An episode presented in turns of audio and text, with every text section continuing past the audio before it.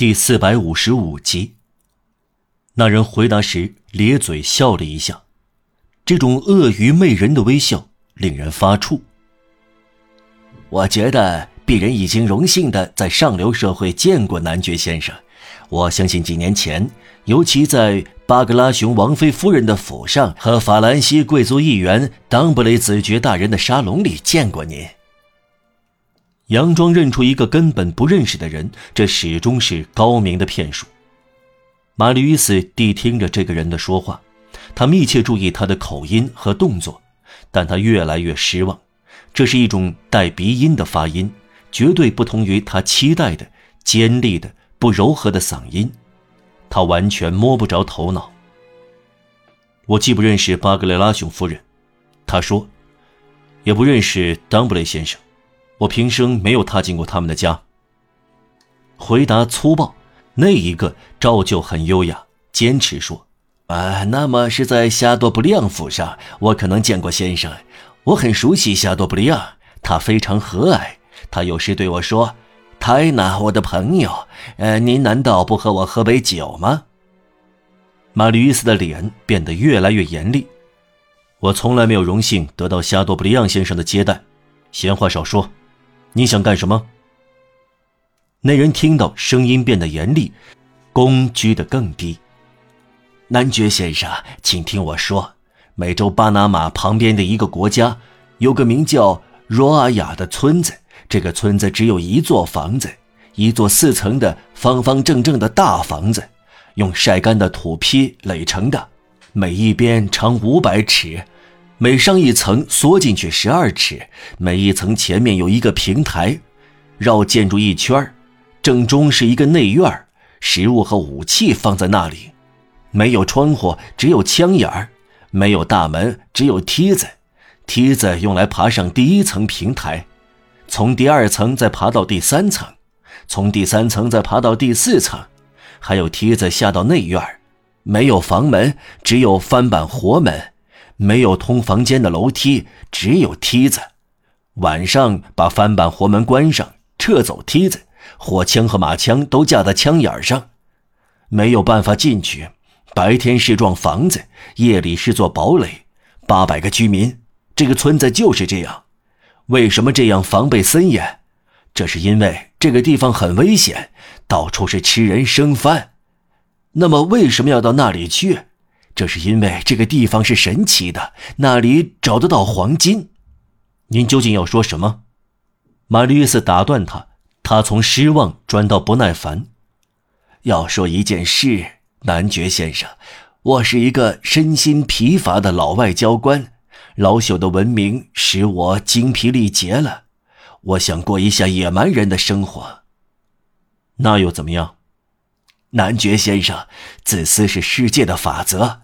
打短工的无地农民在一车经过时会回过身来，在自家地里干活的自耕农不会回过身来。穷人的狗在富人后面吠叫，富人的狗在穷人后面吠叫。人人为己，利益，这是每个人的目的。黄金就是磁石。那又怎么样？下结论吧。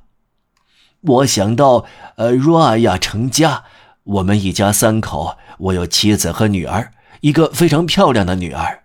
旅途很长，价钱昂贵，我需要一点钱。这同我有什么关系？玛丽·与斯问。陌生人将脖子伸出领带，这是秃鹫的动作。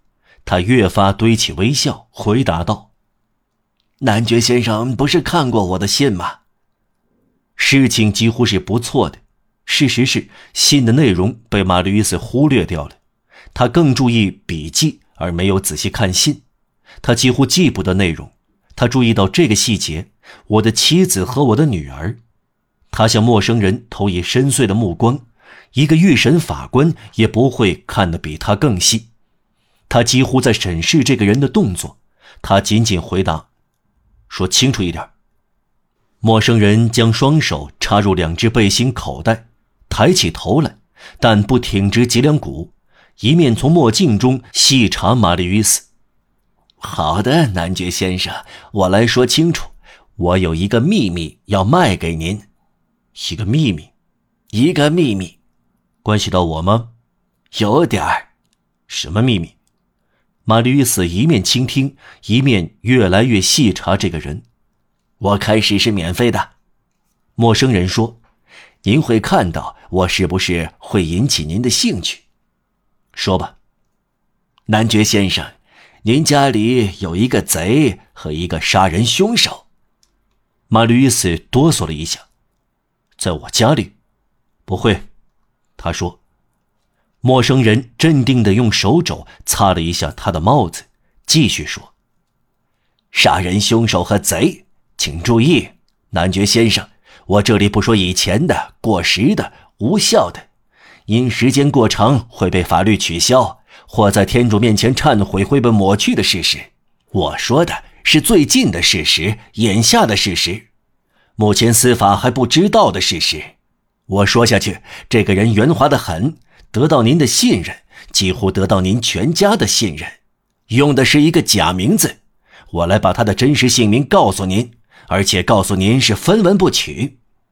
我听着，他叫让瓦尔让，我知道。